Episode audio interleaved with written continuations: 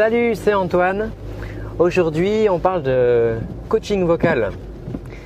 J'intervenais ce matin euh, auprès d'enseignants pour, euh, dans le cadre d'une formation, si tu veux, pour euh, apprendre à aménager sa voix, apprendre à gérer sa voix et, d'utiliser sa voix vraiment de, la manière la plus saine possible. C'est une intervention bon, assez, courte pour ce vaste domaine, mais c'est toujours, euh, bien. Et euh, ce que j'ai remarqué, c'est que bon, les enseignants, ce sont des professionnels de la voix. Ils utilisent leur voix plus de 4 heures par jour. Et donc, un professionnel de la voix, si tu veux, c'est comme un chanteur, une chanteuse. Il doit travailler sa voix, il doit maintenir son outil de travail en bon usage. Et c'est le cas aussi pour euh, des commerciaux qui vont avoir des relations commerciales et qui vont beaucoup parler par exemple au téléphone. C'est le cas pour des avocats qui vont devoir plaider en public. C'est le cas aussi pour des euh, animateurs radio évidemment, des comédiens, des chanteuses, des chanteurs, voilà. Mais si tu regardes un chanteur, une chanteuse par exemple, euh, quand il fait un concert, un concert ça va durer entre une heure et demie, deux heures. Après dans les balles c'est plus long ça va peut-être aller jusqu'à 4 heures. Mais euh, voilà, si tu vas à un concert, quand tu achètes une place de spectacle, tu vas à un concert, ça va durer une heure et demie, deux heures. Il y aura des balances l'après-midi, des répétitions. Mais ça n'a rien à voir avec ce qu'un enseignant euh, peut euh, faire de sa voix pendant 6 heures, 7 heures, 8 heures s'il y a des réunions ou des conseils de classe.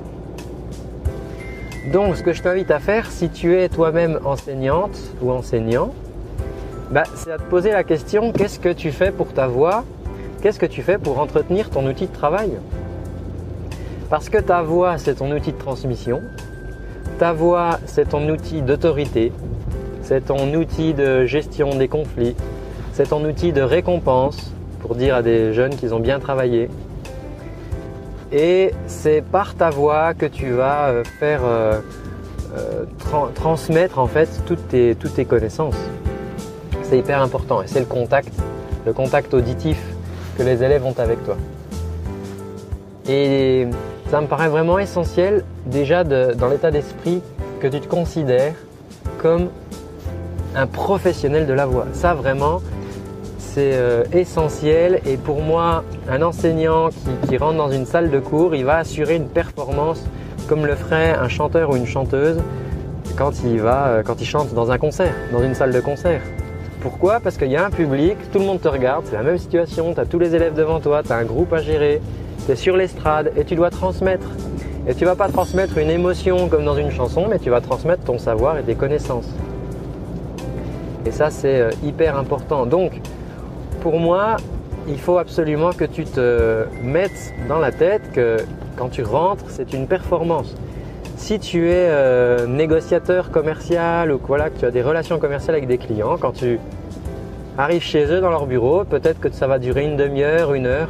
C'est une performance d'une demi-heure ou d'une heure, pendant laquelle la voix, ta voix, va se mettre à ton service pour pouvoir euh, exprimer différentes choses, la fermeté ou au contraire la bienveillance, et c'est vraiment hyper important. Enfin voilà, je dis tout le temps que c'est hyper important, mais parce que je pense que c'est vraiment hyper important de travailler sa voix quand on est un professionnel de la voix. Donc si tu es, le résumé, si tu es enseignant ou enseignant, tu es un professionnel de la voix.